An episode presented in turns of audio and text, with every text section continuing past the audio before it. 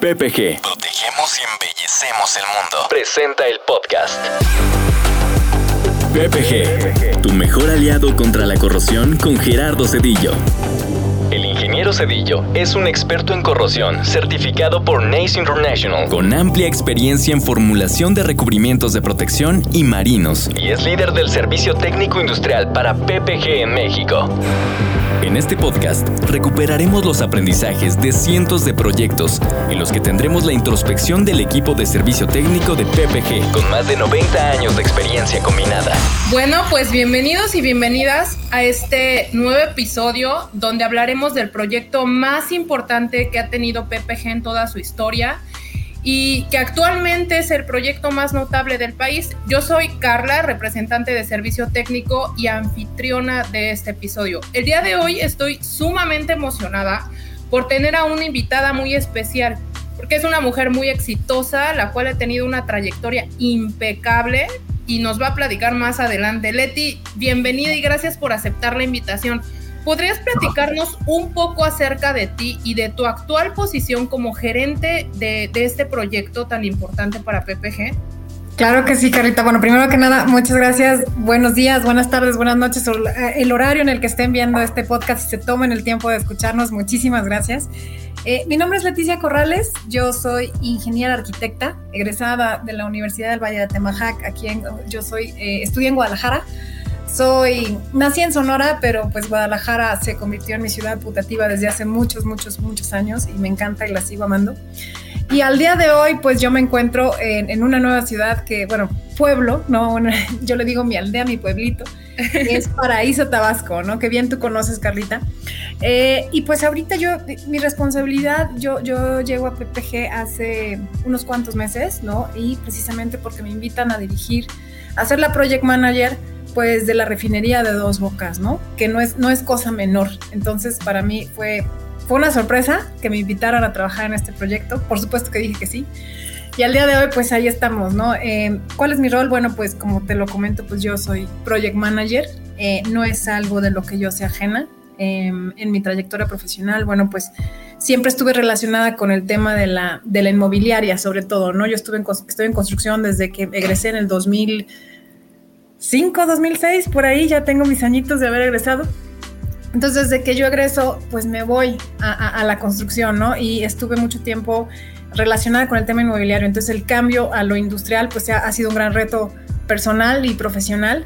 Eh, y pues bueno, eh, cuando surge el interés de PPG es precisamente por, por, por la preparación ¿no? profesional que, que, que yo tengo. Bueno, te platico que soy, tengo una maestría en administración y otra maestría en administración de la construcción. Entonces ya este tema de, la gestión de los proyectos y de la, gerencia de los proyectos, pues no es, no es novedad para mí. Entonces, lo que sí es novedad para mí es estar dirigiendo un equipo que está aplicando Intumescente, ¿no? que tú bien conoces el, producto Picha NX, y hacerlo en, en estas condiciones, en una refinería con con temperaturas tropicales de 38 grados hacia arriba, donde todo es complicado, todo es hostil. Este, me refiero a la naturaleza, ¿no? El clima, eh, las condiciones, las condiciones, incluso las condiciones geométricas de las piezas, que ahorita lo platicamos más adelante, pues ha sido un gran, gran reto, pero muy satisfactorio. Eh, te digo, yo soy nueva en la empresa, pero ha sido también una sorpresa muy, muy grata para mí. Eh, lo que vengo a encontrar, ¿no? En PPG, lo que vengo a encontrar en, en, en Comex México, eh, y Comex Global, porque es una empresa, bueno, toda la gente que está escuchando la conoce mejor que yo, es un monstruo y es un monstruo donde hay muchas oportunidades de trabajo y crecimiento. Entonces, para mí ha sido muy satisfactorio formar parte de esta empresa. Leti, ha sido un reto, ahora que me lo cuentas, yo lo veo, te escucho todo lo que has estudiado y siento que también ha sido un reto llegar a donde estás ahora tú, ¿no? Sí, sí, no ha sido fácil. Bueno, eh, no es fácil desde el punto de vista de, muchos puntos de vista, ¿no? Eh, yo, yo soy mamá, ¿no? Yo tengo, yo tengo un chavito ya en la universidad. Eh, no es fácil combinar ser mujer, ingeniera y mamá, ¿no? Y, romper con, con, un montón de estigmas con los que tenemos las mujeres, ¿no? Sobre todo en el área de la construcción para que te des una idea, o sea, tú también eres ingeniera, ¿no? Tú, tú, tú, tú, mejor que nadie también sabes perfectamente qué pasa con las mujeres que se desarrollan en estos ámbitos tan masculinos, ¿no? Tan, eh, em, que hay muchos hombres y hay muy pocas mujeres. Es más, en ingeniería civil solamente de cada 10, dos son mujeres, ¿no? O sea, somos, somos la ingeniería que tiene menor presencia femenina, ¿no? Y porque todavía existe eh, el estigma de, que las mujeres no estamos hechas para la obra, ¿no? O para dirigir equipos.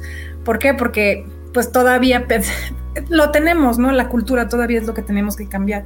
Cuando tú piensas en una mujer liderando un equipo, pues piensas en, un carácter súper fuerte, en una mujer eh, súper impositiva, ¿no? Terca. Y cuando piensas en un hombre, dices, ah, sí, es un hombre luchón, es un hombre líder, es un hombre... Estas características que son las mismas para un hombre y para una mujer se convierten en positivo y negativo, ¿no? En el caso de positivo del hombre y el caso negativo de las mujeres, porque dicen es una mujer muy fuerte, es una mujer demasiado, este, con demasiado carácter, ¿no?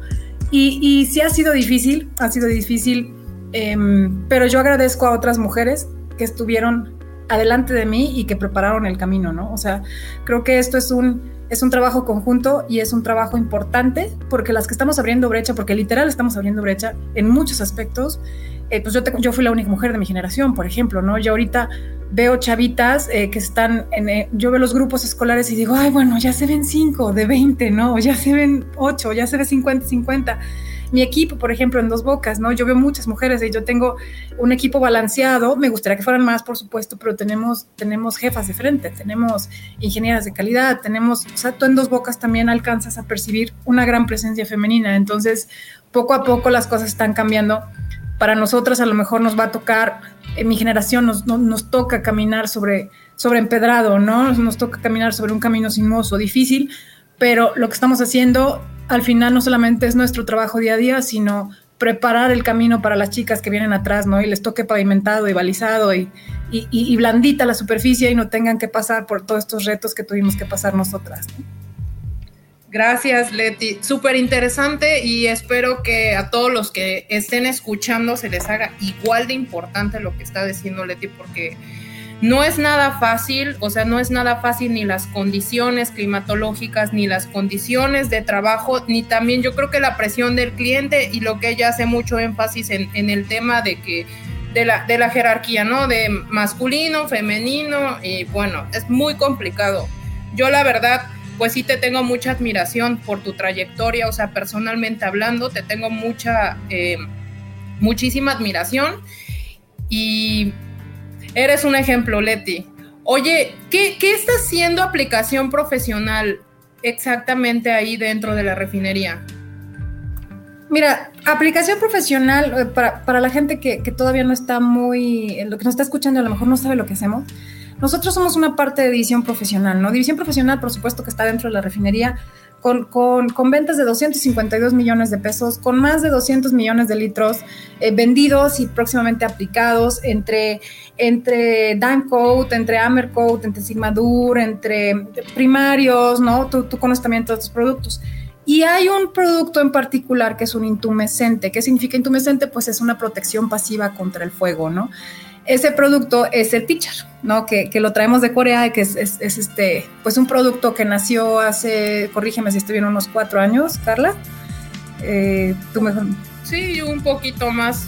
Unos cuatro o seis años máximo en el mercado y que, bueno, se ha convertido en, en nuestro producto principal de aplicación en dos bocas. ¿Qué estamos haciendo? Bueno, pues nosotros tenemos el contrato precisamente de la aplicación, aplicación profesional, vende el producto y además lo aplica y se encarga de gestionar. Nosotros somos gestores de proyecto, ¿no? Nosotros le entregamos al cliente un proyecto llave en mano. Yo te digo, yo te voy a vender el producto, te lo voy a aplicar, te lo voy a asesorar, me voy a asegurar de que, de que mis contratistas trabajen bien, de que el producto cumpla con los estándares de calidad que tú me estás solicitando y también de cumplir con los, los, estándares de seguridad de tu obra. O sea, voy a tener un personal específico para ti en todos los, los paquetes que tú necesites. En este caso, nosotros estamos trabajando en tres plantas. En la planta combinada, en la planta de coque y en el paquete 3, que son otras dos butanos y pentanos. ¿no? En estas cuatro plantas estamos aplicando el pichar y traemos em, siete contratistas en este momento trabajando bueno, no, son, son seis, eh, tenemos tres y tres son seis, y lo que es que en el paquete tres es el mismo que el de paquete uno. Entonces, a la par, estamos trabajando en esas tres plantas, eh, aplicando el recubrimiento intumescente coordinando los trabajos de los contratistas y coordinando en la misma obra eh, todos los aspectos que nos pide nuestro cliente principal de aplicación profesional, que es ICA Floors, ¿no? Nosotros estamos trabajando directamente para ICA Floors, pero todo AP está trabajando con Techint, está trabajando con, eh, con Proesa, con Proyecta, con Samsung, o sea, estamos muy, muy, muy metidos como empresa en, en dos bocas. Ok. Leti, hace rato igual me mencionabas que ya el equipo, hay, hay, hombres y hay mujeres, ¿no? ¿Cuántos son en el equipo? ¿Cómo los tienes distribuidos y por qué? No, a lo mejor esta pregunta vas a decir porque yo pienso que, que estratégicamente fue tu idea, ¿no? Pero a ver, platícame un poquito de eso. ¿Cómo divides a tu equipo? Bueno, nuestro equipo en cada planta nos piden que haya un residente de obra, un encargado de calidad y un segurista. En el caso de combinada, mi equipo pues está, está Oscar, em, eh, está eh, Alejandra Chávez y está Luis Alfondo Mendoza como segurista en, combinada. Ahí tenemos un jefe de frente hombre. En Coque tenemos a una jefa de frente en este momento, Isamar Abreu, y este próxima, ahorita nos está ayudando Sergio Rodríguez en la parte de seguridad y tenemos a Fernando Romero como calidad. Próximamente vamos a hacer algunos cambios ahí para poder mover a Sergio a actividades mucho más estratégicas. Eh, y en paquete 3 tenemos a Saúl, Saúl que tú bien conoces, a Saúl Cruz que estuvo en los talleres de Recala y en Guadalajara. Tenemos a Eunice Aquino, que es ingeniera de calidad, y tenemos a Gabriel Cruz, que es nuestro segurista. Eh, Sí, sí, evidentemente tenemos un, equipo pues con presencia mucho más masculina, pero el hecho, pero por ejemplo, nuestra jefa de frente en Coque es mujer, ¿no? Y tenemos incluso trabajadoras y aplicadoras mujeres, o sea que tú las ves chambeando tal cual como, como, como cualquier hombre, como cualquier aplicador, ¿no? Entonces, te digo, en general en la obra sí ves muchas, y sobre todo por la, por la naturaleza de nuestros trabajos, ¿no? Sobre todo en la aplicación eh, cuando se trata de detallarlo, pues ahí es donde entran las mujeres, ¿no? Porque tienen una cuadrilla masculina y luego ya a la hora de la, detallada y, del trabajo fino, entran las mujeres. Entonces, somos mucho más, yo creo que no sé si es genética, no sé si es educación, no sé exactamente qué sea, pero el trabajo eh, femenino es mucho más detallado, mucho más limpio, ¿no? Entonces ellas entran en la parte final a detallar y a dejar la pieza completamente en la parte estética, ¿no? Ya se dieron espesores, ya se cumplió con, con la parte de, del funcionamiento lo que necesita la pieza para trabajar, que se les, estas piezas, este, este material trabaja por espesor, eh, pero ellas se encargan de que la pieza se vea estéticamente aceptable para el cliente, ¿no? Tenemos más paciencia. Mujeres un hombre cero. Oye, Ah, ah, otra pregunta, ¿cómo es un día normal en la refinería? Un día a día, un lunes a sábado, porque ese es el horario que traen. A veces domingos, también a veces domingos. Trabajamos a veces de lunes a domingo. Este, pues mira, todos vivimos en hotel. Actualmente, eh, donde estamos en, Paraíso, eh, Paraíso Tabasco, pues es eh, mm, por la misma naturaleza de la obra, pues viene una inflación, ¿no? De los precios generalizados. Es un lugar que se convirtió en, una cosa carísima, ¿no? Tú vas y el otro día les platicaba a, mi jefe, me comí un hot dog de 170 pesos, ¿no? Nunca me había comido un hot dog de 170 pesos. Yo estaba escandalizada, ¿no? Entonces, eh, pues imagínate. Ni en Europa, Leti, ni en Europa. Ni, en Europa. imagínate que la, la, opción más viable, pues, es vivir en una habitación de hotel, ¿no? Eh, nos levantamos, yo creo, a las 6 a las 6 de la, de la mañana y este, a partir de ahí nos vamos a desayunar. Desayunamos a las 6.15, 6.20 y antes de las 7 de la mañana entramos a la refinería. Em, estamos ahí todo el día, tenemos un camper nosotros ahí en obra. Eh, eh, no hay señal de celular, no hay señal de celular eh, en todos los días. Este, pero tenemos wifi, ¿no? Entonces, si necesitas hacer algo, pues, pues, ya te vas al camper, ¿no? Te estoy hablando de que estamos en el tramo, los días se van rapidísimo, porque de un tramo a otro, pues es, son 15, 20 minutos, porque ya movieron un equipo, porque ya, ya está bloqueado el camino por acá. Es, es, un, es un lugar enorme, enorme, enorme. Eh, nos movemos en camionetas, em, el equipo, cada quien se va a su tramo, nos juntamos a la hora de la comida, ¿no? Que es alrededor entre la 1 2 de la tarde, nos tomamos una hora para comer y de ahí seguimos en el tramo. Yo te puedo decir que los días se van volando porque, porque ni siquiera te das cuenta del tiempo que pasa, ¿no? Porque de repente ya estás empapado en sudor. y dices, ya son las seis de la tarde, ya se está yendo. Y te das cuenta porque la gente se empieza a ir, ¿no? Ellos tienen un horario muy específico. Entonces, entre cinco y media a seis, la gente se empieza a ir y empieza a saber que entran los camiones por, por, el por los trabajadores. Y es, es, una ciudad, es una ciudad. Eh, de ahí generalmente tenemos un par de juntitas y terminamos nuestras jornadas a veces hasta las 7, 8 o 9 de la noche. Si se puede, cenamos juntos, si no, cada quien ya se va a su cuarto.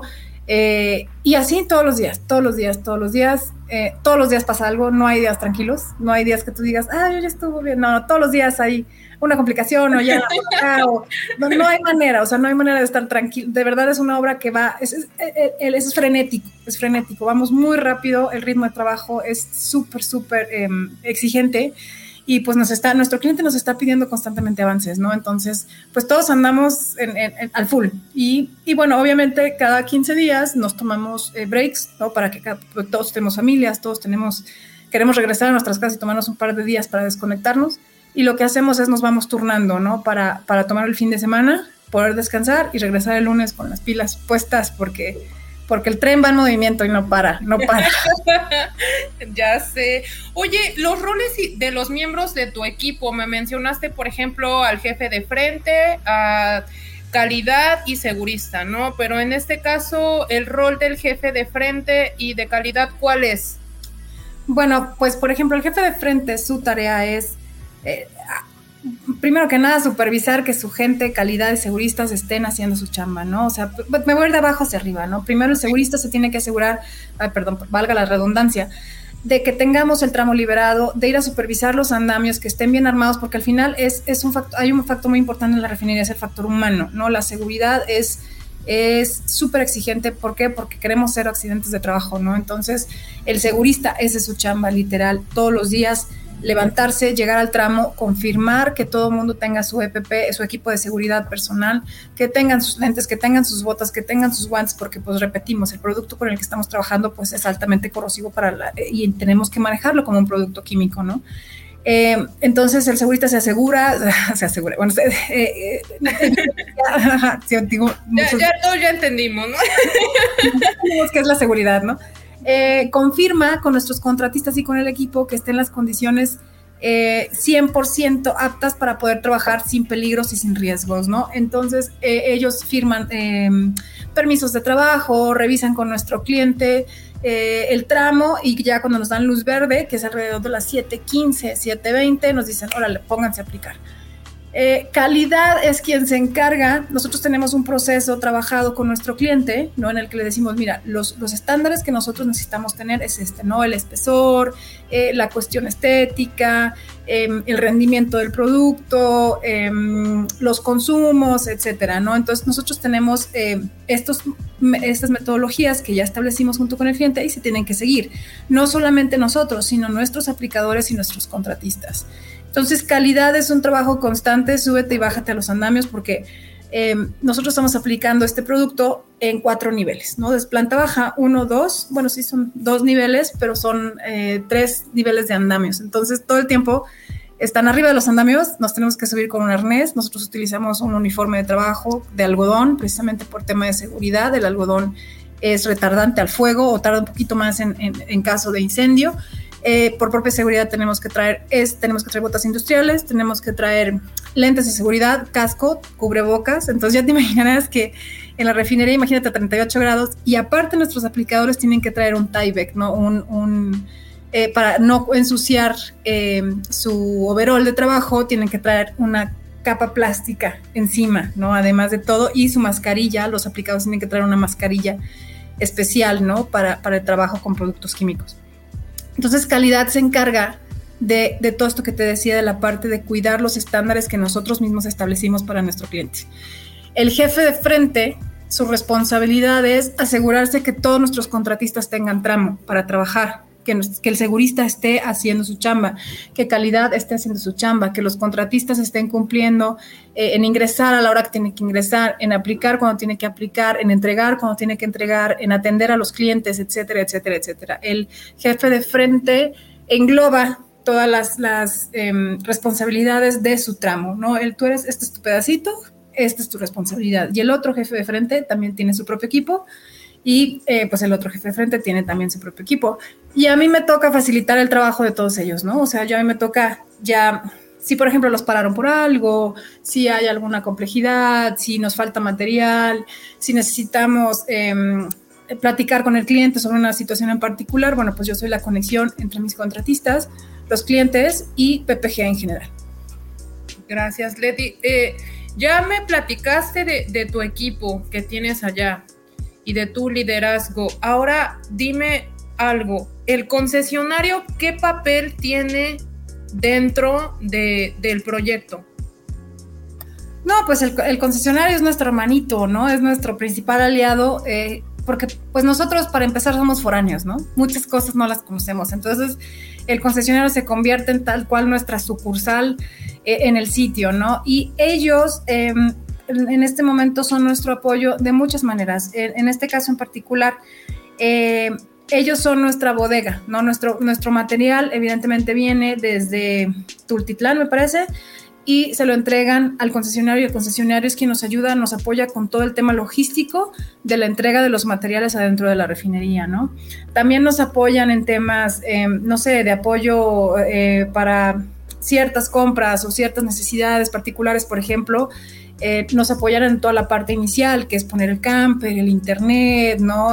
la parte de adecuar el sitio para que nosotros pudiéramos llegar a trabajar. Y no solamente eso, ¿no? A nivel personal, pues también de repente nos apoyan, nos auxilian, si se atora algo, pues como te digo, nosotros somos foráneos, ¿no? Y ellos pues conocen perfectamente la zona y es más, nos dicen hasta dónde comer y hasta dónde tenemos que ir para que disfrutemos de la vida tabasqueña como debe ser. Muy Nuestro aliado. Sí, sí, sí, ellos nos dicen, oye, pues ve al Chontal, ve a tal lado. Nos dan sus recomendaciones, este, incluso hasta de seguridad, ¿no? Incluso, oye, pues no hagas esto, si haces esto, no vayas a este lado. Sí, sí, son un gran, gran aliado, son nuestros hermanitos que nos están cuidando y apoyando todo el tiempo. Entonces, es, es una relación muy bonita la que tenemos con nuestros concesionarios. Me, encanta, me encanta el trabajo de dos bocas, sin lugar a duda. Oye, pasando algo ya más, más, más personal, ahora ya más hacia ti, ¿cuál es tu rol como project manager? Mi rol es asegurarme que todo el mundo tenga las condiciones para trabajar en el tiempo establecido y cumplir con el plan de trabajo, ¿no? O sea, mi rol es, yo pongo, yo a, dirección, yo le presento y le digo, nosotros, nuestra meta es esta, ¿no? Y la vamos a, cumplir en este tiempo. Mi trabajo es hacer que las cosas sucedan, que, que, todos los jefes de frente tengan las condiciones y que el cliente les haya dado su tramo y tengan las condiciones para poder trabajar. A la par, pues evidentemente, eh, en consecuencia, mis contratistas van a tener esas condiciones para trabajar. Mi trabajo como jefe de frente no solamente es hacia el cliente, sino a mi equipo interno, ¿no? Mi trabajo es facilitar su trabajo, es que ellos tengan eh, las condiciones físicas, emocionales y, de comodidad, si lo quieres ver así, para que ellos puedan hacer su trabajo. Mi rol no solamente se acaba en, dos bocas, mi rol va un poquito más allá, ¿no? Mi rol es ¿Cómo estás? ¿Qué necesitas? ¿Cómo está tu cuarto? Eh, oye, hoy es el cumpleaños de mi niño, ve con el cumpleaños de tu niño porque tu familia está primero. Es, mantener el equilibrio entre el trabajo y lo personal también, ¿no? O sea, el rol del, del gerente no solamente se acaba a las 7 de la tarde que se acaba tu jornada, ¿no? Tienes que ser una persona eh, cercana a ellos y cuidar a tu equipo como si fueran tus como si fueran tus, tus hijos, ¿no? Como si fuera algo tuyo, porque al final del día tú dependes de este equipo, este equipo depende de ti y es una relación mutua, ¿no? De cuidado mutuo. Y, mi rol no solamente, te digo, es em, pues asegurarme en todas las particulares de la obra y, tener esta relación con el cliente directa y ayudar a que las cosas sucedan, sino también cuidar de la gente que está haciendo la verdadera chamba, ¿no? Es yo estoy aquí para facilitar tu vida y dime qué necesitas para que puedas tú trabajar de manera cómoda, segura y, y satisfactoria, ¿no? Para ti y para todos, porque al final eh, no solamente es un trabajo, estamos pasando, estamos sacrificando tiempo de, estar con nuestras familias o con nuestros seres queridos o con nuestros amigos o simplemente solos en un lugar al menos menos hostil en el tema climático, donde no sudes todo el tiempo, donde no me esté donde no tenga el riesgo de un golpe de calor. Todo el tiempo es estarnos cuidando y, creo que hemos hecho una inercia muy linda en el equipo porque, porque todos nos cuidamos, ¿no? No es solamente, ya no se convirtió solamente en mi chamba, sino la de todos. Todos estamos constantemente, oye, ¿cómo estás? Oye, ¿ya comiste? ¿Qué te traigo? porque a veces no se puede, ¿no? A veces uno ya está libre, pero el otro no, y, siempre, siempre es un, es un, eso yo creo que ese es el trabajo, ¿no? Eh, em, convertirte en un imán, convertirte en esa, en esa eh, engrasa, la engrasada del motor, porque el motor son ellos. Y, mi trabajo es simplemente asegurarme que ese motor esté funcionando engrasado y, que no haya fricciones, que, que todo sea fácil para que los engranajes den vueltecitas solitos, ¿sabes? Ese es mi trabajo, no solamente, incluso con el cliente. Entonces, ese es mi rol. Ya técnicamente hablando, bueno, pues es el reporteo, es la planificación, es asegurar que, tengamos em, lugar para aplicar, condiciones para aplicar, que mis contratistas estén eh, en sus aspectos administrativos eh, en orden, que la seguridad esté en orden, que los accesos estén en orden, todo facilitar el trabajo de todos, ese es mi rol, y reportear lo que está pasando a la dirección, que por supuesto, pues ahí me va a pedir cuentas, ¿no? Me van a decir, a ver, tienes un equipo allá y tú me tienes que reportar, y la, ser la comunicación entre dirección, entre el cliente y el equipo, ¿no? Ser ese mediador y, facilitador eh, de todas las actividades de todos. Leti, así como tú me lo cuentas, es una familia, o sea, realmente ya es como estar en familia, ¿no? De cuidarse, de, también auxiliarse, ¿no? Porque como tú bien lo mencionas, no siempre tienen todos tiempos de comer a la misma hora y hay exigencias dentro del proyecto que no te permiten a lo mejor hacer como una rutina. Y tú lo que haces ahí simplemente es ser líder, ¿no? Que es un líder, pues estar pendiente de todo tu equipo en todo momento. ¿Cómo es ser mujer y liderar el proyecto más importante de la empresa? Uf. Híjole, eh, no es fácil, no es fácil. Em, y, se los voy a platicar, ¿no? Cuando, cuando yo llegué a, liderar el proyecto de Dos Bocas, pues hasta el mismo equipo me cuestionó, ¿no? O sea, me, dijeron, ¿y tú cuál va a ser tu papel? ¿Y tú has aplicado esto? ¿Y tú tienes experiencia?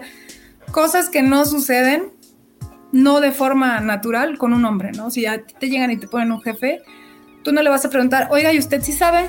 ¿Si, tiene, si tiene experiencia? ¿Si está seguro? ¿Si va a aguantar? Porque incluso me decían, ¿y si vas a aguantar la hora?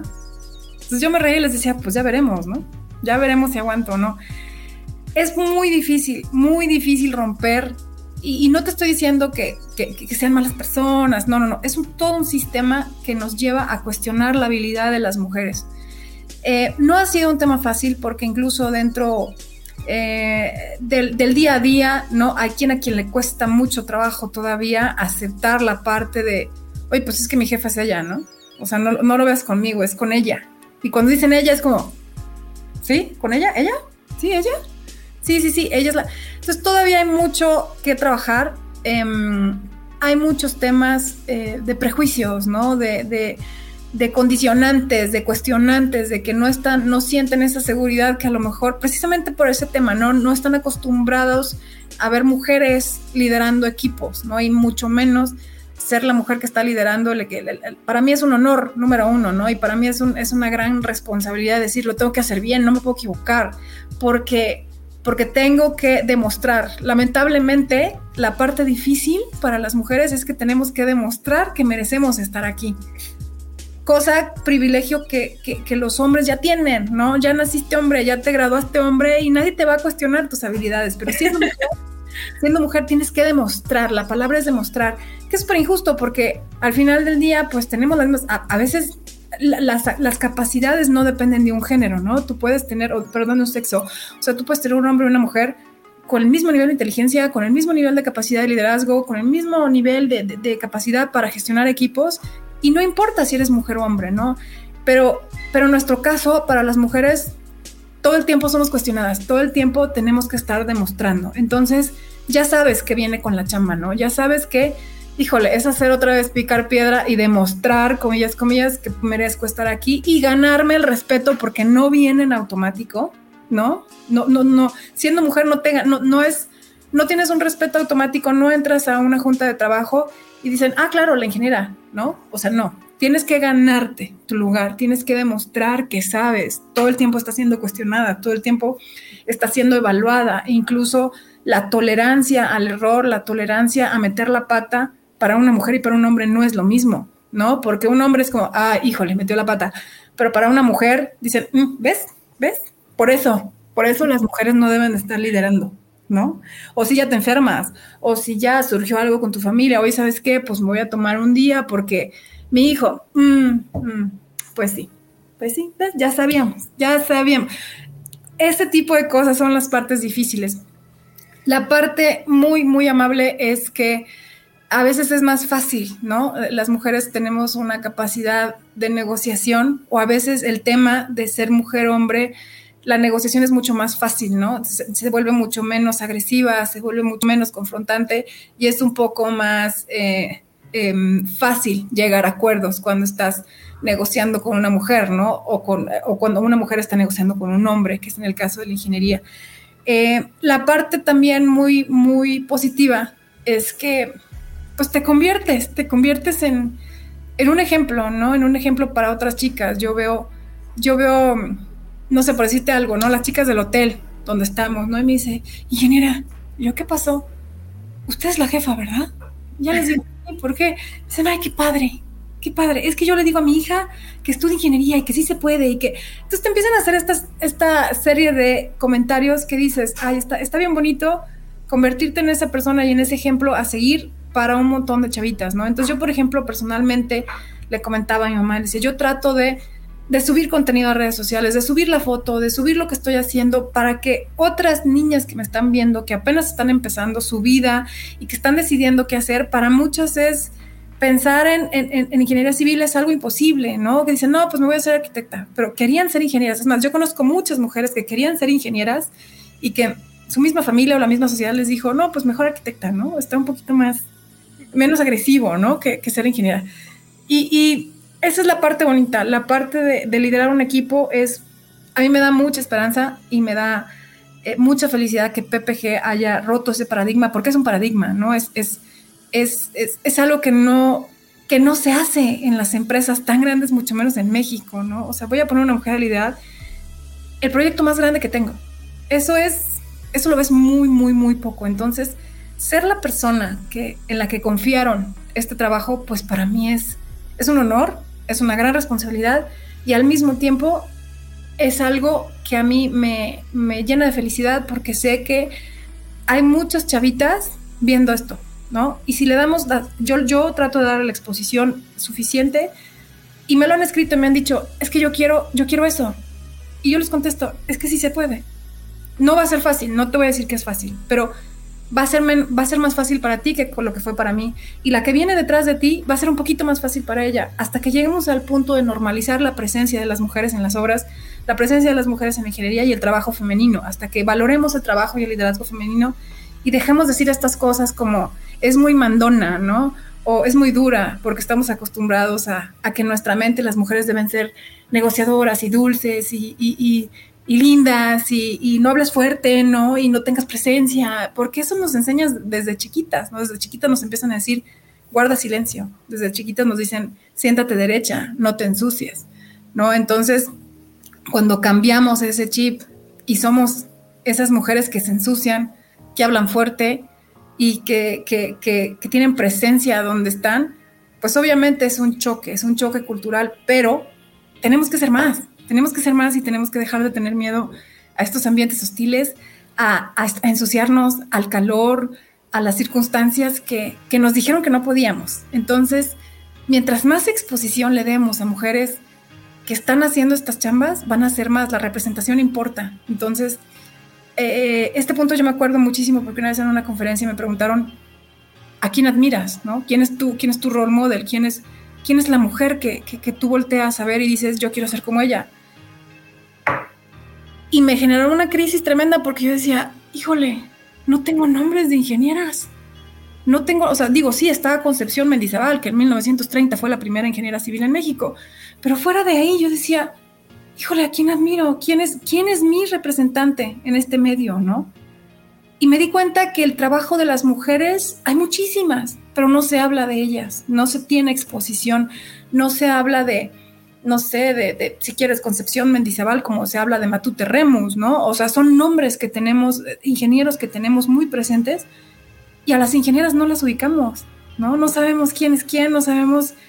Es más, si yo te pregunto ahorita, pues, ¿tú a qué ingeniera admiras? ¿Me podrías responder? No la conocen, pero sí. pero volvemos al mismo tema que tú dices, ¿no? O sea, yo creo que siempre se le ha dado más importancia al otro género porque no conocemos más allá. No, no hay más allá. No hay tela de dónde cortar. Ya tú lo agarras porque ya fijaste ciertas cosas y dices, bueno, ella, pero ella nadie la conoce.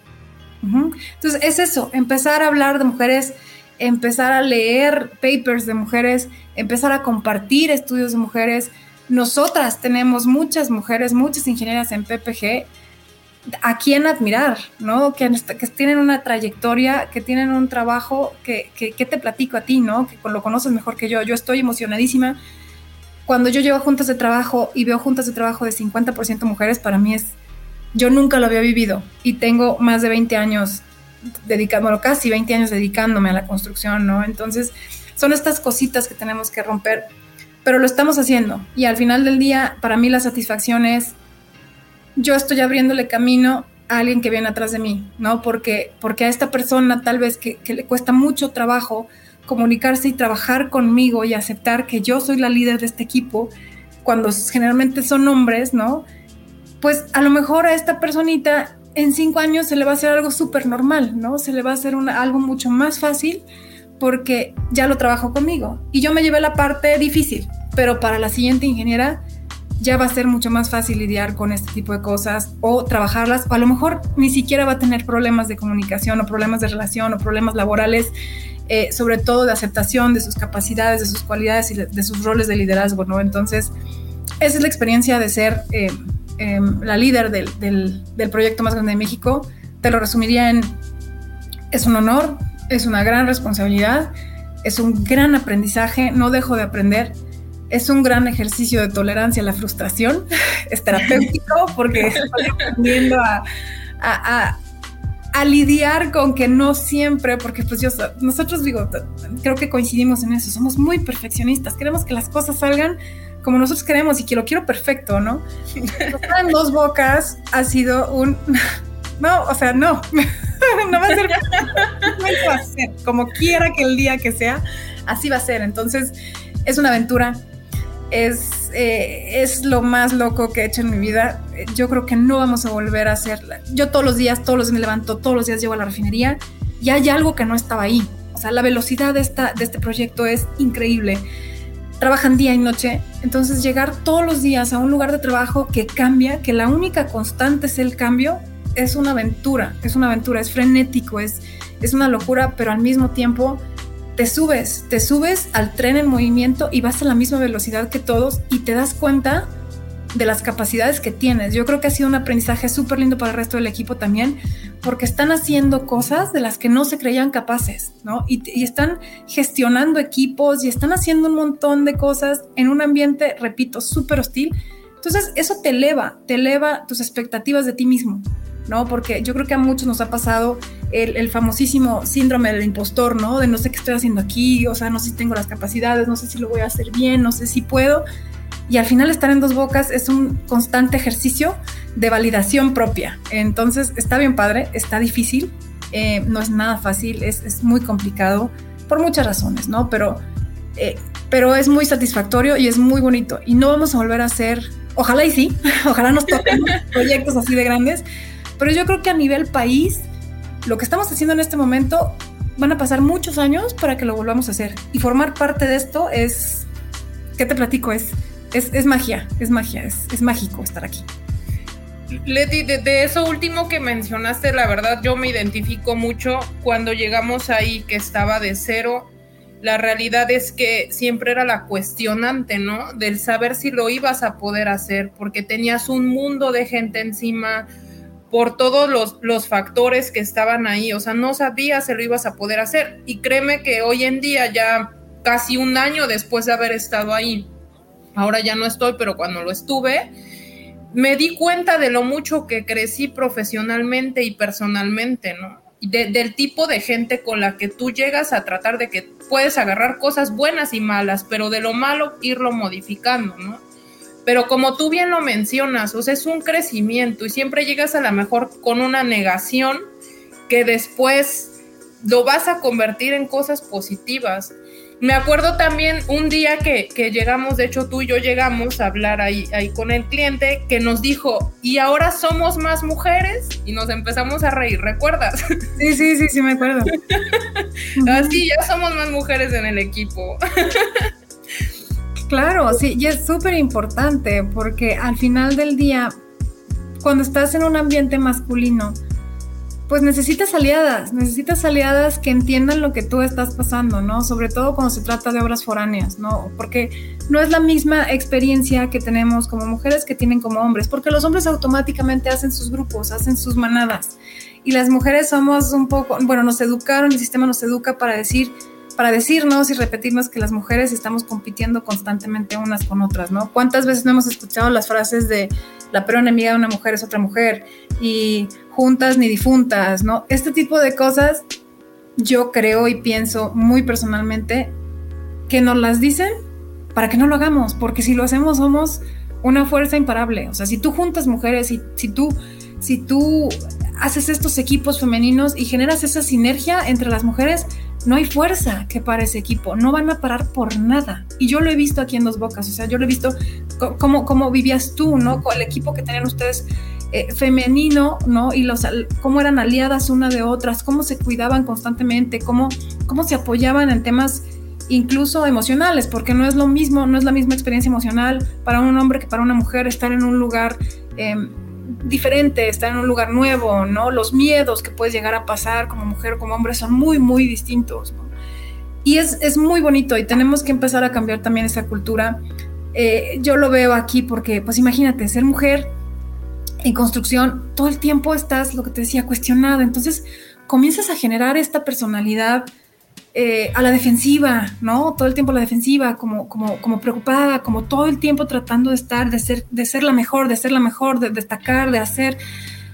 Y pues por, supuesto que las mujeres que se desarrollan en este ambiente pues tienen, tienen unas capas así de gruesas para llegar a su personalidad, porque están todo el tiempo con un escudo, con una armadura. Imagínate trabajar todo el tiempo con una armadura. Entonces llegar a la parte personal con estas mujeres y conectar con ellas es súper difícil, es súper difícil. Y más siendo mujer porque dicen, híjole, me siento amenazada porque me dijeron que las mujeres eran amenazantes, ¿no?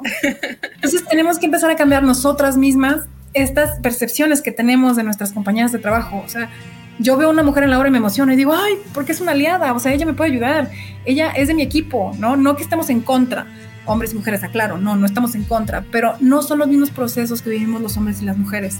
Entonces, yo, la invitación sí para mí siempre ha sido a las chicas que vienen, te digo, detrás de nosotros, la importancia no somos nosotros ya, nosotros ya estamos, llevamos de salida, casi, casi, ¿no?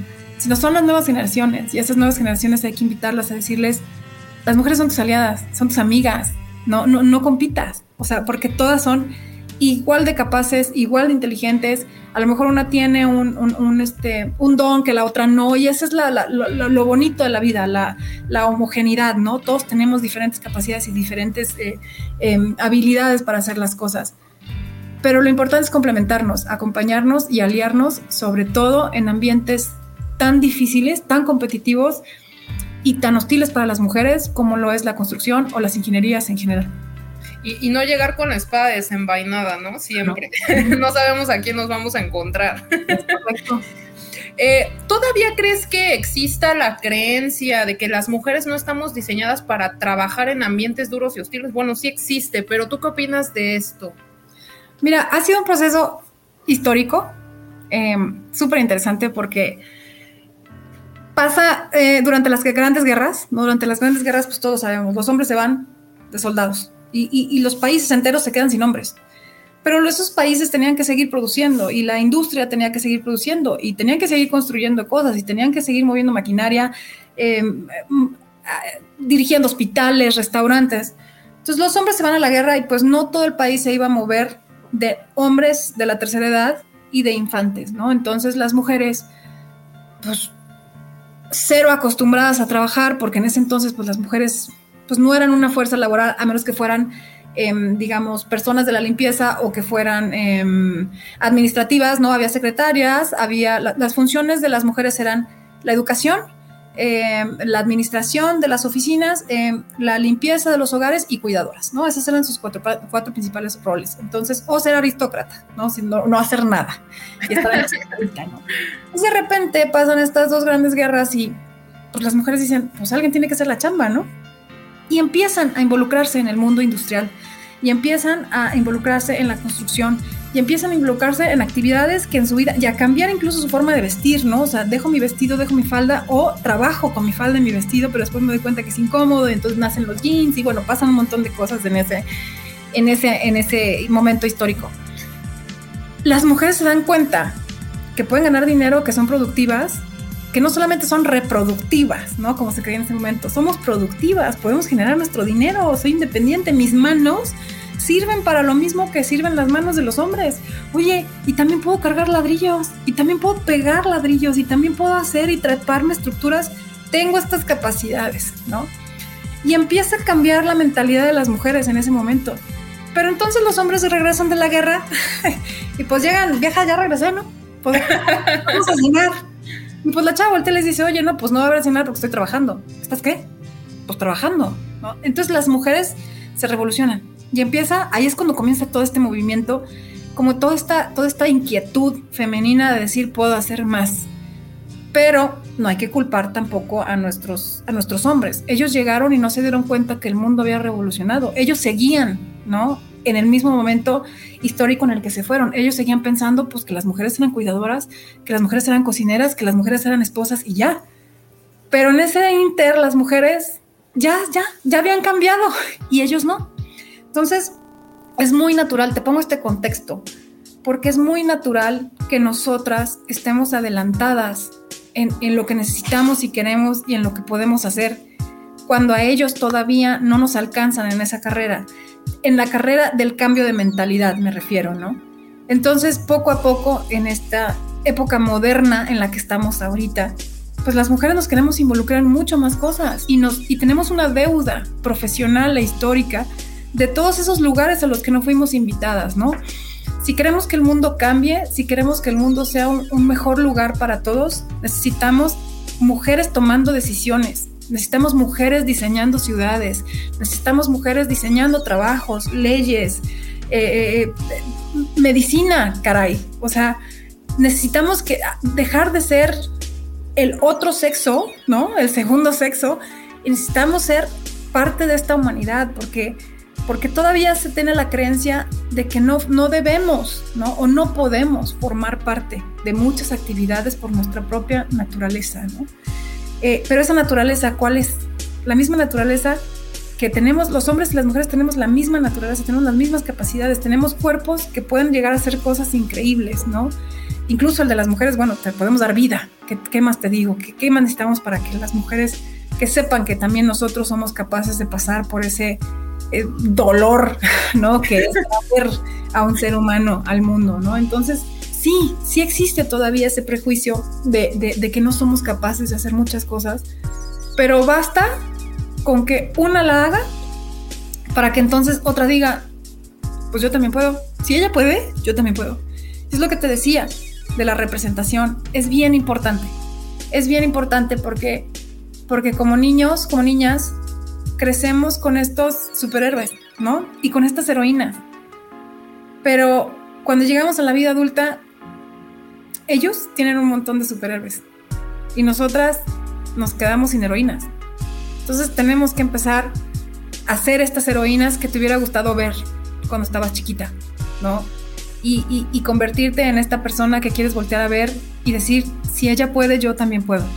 Entonces, sí, sí existe la creencia pero es lo que te decía de demostrar. Lamentablemente, y porque no debería de ser así, pues nos toca abrir el camino para todas las demás demostrando que sí podemos. Y pues aquí lo importante sería que nuestra contraparte masculina deje de cuestionar la presencia de las mujeres en ciertos ámbitos, ¿no? O sea, que dejen de decir las mujeres sí pueden o no pueden, todos podemos todo, ¿no? Hay gente que no tiene manos y toca el piano, hay gente que, no puede hablar y escribe obras literarias. O sea, la limitante está en nuestras cabezas, en nuestros prejuicios y tenemos que desaprender. Yo creo que ese es el secreto de toda la vida y de todos estos procesos que estamos viviendo ahorita en la modernidad, comillas, comillas, es desaprender todo lo que nos enseñaron, porque sabes que lo que te enseñaron ya no está de acuerdo a lo que está pasando hoy en día. Te enseñaron que las mujeres tenían que estar en su casa, en la cocina. No tiene nada de malo, era contexto histórico. Pero el contexto ya cambió, las mujeres ya cambiaron y las mujeres quieren involucrarse y tienen que involucrarse en todos los aspectos de nuestras vidas, desde, desde sí el cuidado, pero también en el gobierno, en las leyes, en la política, en la medicina, en todos, todos, todos los aspectos donde estemos hombres y mujeres conviviendo y viviendo y sobreviviendo, ¿no? Porque mucha gente sobrevive nada más. Tenemos que empezar a buscar esos lugares, esas eh, posiciones de poder, no solamente por nosotras, sino yo insisto, por las generaciones que vienen detrás de nosotros. Claro, y eso es muy importante, ¿no? Lo de desaprender. Yo creo que ahí va también un poquito ligado lo del fomentar la cultura del error para poder innovar, porque si no, no vamos a poder innovar. Leti, yo te quiero hacer una última pregunta, y esta es yo la, la más importante y la que yo creo que la mayoría se va a llevar. ¿Qué consejo o recomendación le darías a las futuras ingenieras? Hmm. Sí se puede sí se llega. No, no está fácil, em, pero vas a llegar, vas a llegar y busca aliadas, busca aliados. La ventaja de, este, de, también trabajar eh, en un ambiente masculino es que encuentras amigos que no te sueltan nunca, ¿no? Eh, la amistad entre los hombres y las mujeres también es una, es una fuerza motor que te puede llevar muy, muy lejos y a, y a lo mejor vas a necesitar, no, no es a lo mejor, vas a necesitar de ese apoyo. ¿no? Masculino también. Las mujeres, busca aliadas, busca aliados. Eh, no te frustres, no te frustres. Piensa cuando vayas a la mitad del camino y sientas ese peso, ese peso, porque muchas veces este trabajo es eso, ¿no? Esta, esta profesión se convierte en eso, en un peso, en un peso eh, que tienes que cargar en tus hombros. Cuando sientas que es demasiado, eh, acuérdate por qué empezaste y acuérdate por qué diste el primer paso en este camino tan difícil, ¿no? y manténlo eso en tu cabeza. Y piensa no solamente en ti, sino en todas las mujeres a las que tú les estás abriendo camino, estás abriendo brecha. O sea, tú ahorita, ¿cuántas veces hemos escuchado la primera mujer en, en pleno 2022? En pleno 2022 seguimos escuchando la primera astronauta. ¿Cómo? Estamos en el 2022, entonces tienes que ser consciente que todavía eres esa persona que está abriendo brecha para todas las demás. Y es un trabajo bien difícil, pero es un trabajo bien satisfactorio porque no lo estás haciendo por ti, lo estás haciendo por todas las mujeres que vienen detrás de ti. Entonces, cuando sientas que, es demasiado, acuérdate de, la importancia de cada paso que estás dando. Cada paso que estás dando es un paso que está dando tu comunidad, es un paso que están dando las mujeres en el mundo, las mujeres en la ingeniería, y da el otro por eso, no por ti. O sea, agárrate de ahí em, y busca aliados y prepárate prepárate, prepárate, estudia, estudia, estudia, porque, porque si no te quedas atrás. E insisto, la vida de la ingeniería es un tren en movimiento y no se va a parar por ti. Entonces, aprende a subirte a trenes brincando, aprende a vivir con esa velocidad, con ese rush y busca, busca fuerza porque, porque se necesita, se necesita, pero disfrútalo porque es un mundo, yo creo que lo que hacemos en la ingeniería y sobre todo en la construcción es, lo tienen muy pocas profesiones en la vida, ¿no? Lo que tú haces es tangible, lo puedes ver, o sea, no es, no es como un ingeniero industrial, ¿no? Digo, sin demeritar el trabajo de los ingenieros industriales, pero, pero un proceso, digamos, el diseño, no es tangible, tú puedes oler, tocar y ver y sentir con todos tus, tus, eh, valga la redundancia, con todos tus sentidos, lo que tú hiciste. Ahí está el producto de tu trabajo. Lo vas a ver al final del día. Entonces, yo creo que esa satisfacción no tiene precio y creo que ya, es eso, no te rindas, camina por todas, eso, camina por todas y piensa en todas cuando sientas que, no, que, no, que no puedes más, ¿no? No es, no es solamente tuyo lo que estás haciendo, no es solamente para ti, lo estás haciendo para todas. Entonces, si te rindes tú, se están rindiendo todas las que vienen atrás de ti. No se puede, no te puedes dar ese privilegio. Entonces, ese es mi consejo. Leti, muchísimas gracias por todas tus palabras. Ya quiero escuchar el podcast otra vez. Pero me encantó, ¿eh? Me encantó. Gracias por todo y espero volver a tener otro igual o similar. Ojalá que sí, yo estoy a sus órdenes. Sí. Y, sí recordarles a todos, eh, a lo mejor de repente no somos conscientes en dónde estamos parados.